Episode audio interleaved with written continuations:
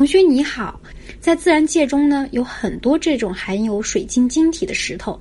有时候你甚至可以在商场里卖珠宝首饰的柜台看到切开的石头里面长满了水晶，有人把它叫水晶洞。下面图片就是一个紫晶洞。那么问题来了，那些普通的石头里面为什么会长着漂亮的水晶呢？注意，在这里我用了一个“长”字，也就是说，这些水晶的晶体啊是在自然环境中生长出来的。上节课我讲过，地球上的石头基本上都是由矿物组成的，而水晶也是一种矿物。水晶是由一种叫二氧化硅的物质构成的，二氧化硅的分子是由一个硅原子和两个氧原子组成的。而且啊，我讲过，一种物质如果要被叫做矿物，一定要同时满足五个条件，而其中一个条件就是这种物质不能有生命，而且不能是由生物产生的。比如我说过的煤，虽然黑乎乎一块一块的，看起来像石头，但是煤并不能算是矿物，因为呀，煤是远古时期的树木被埋在地下，经过亿万年高温和高压的作用而形成的。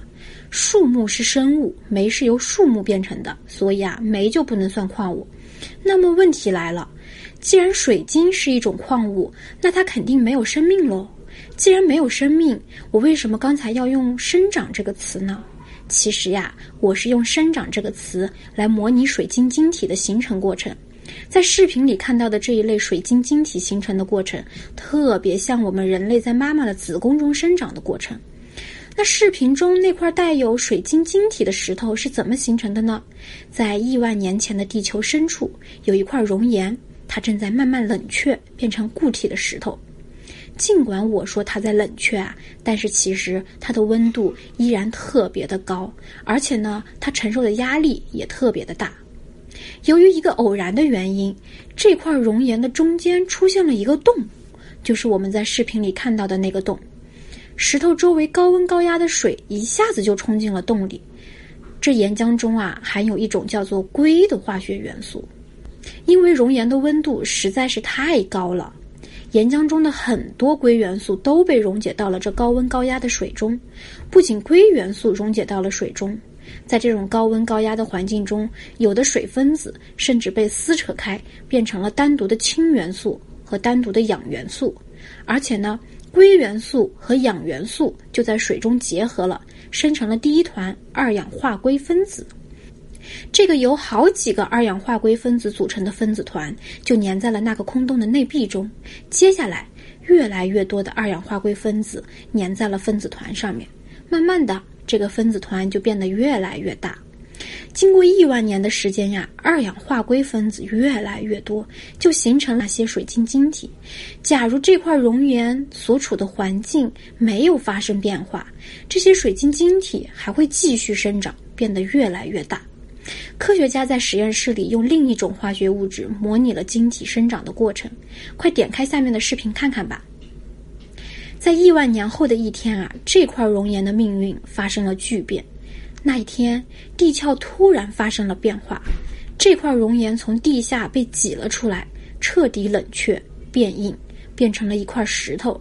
而这块石头中间就包含着这美丽的水晶晶体，这就是水晶石，这就是这块水晶石生长的过程。其实啊，形成岩石的矿物中，绝大部分都能形成像水晶这样的晶体。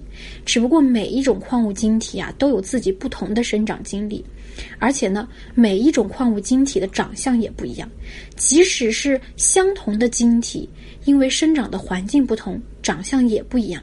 比如上周我给你讲过的花岗岩里面也有水晶。但是花岗岩里面的水晶和这块水晶石里的水晶晶体啊，长相就完全不一样。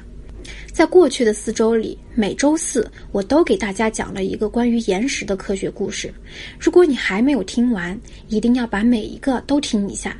这里我来给你大致总结一下：岩石是地球陆地表面最基本的组成物质。岩石在四种自然力量的作用下变成很细的粉末。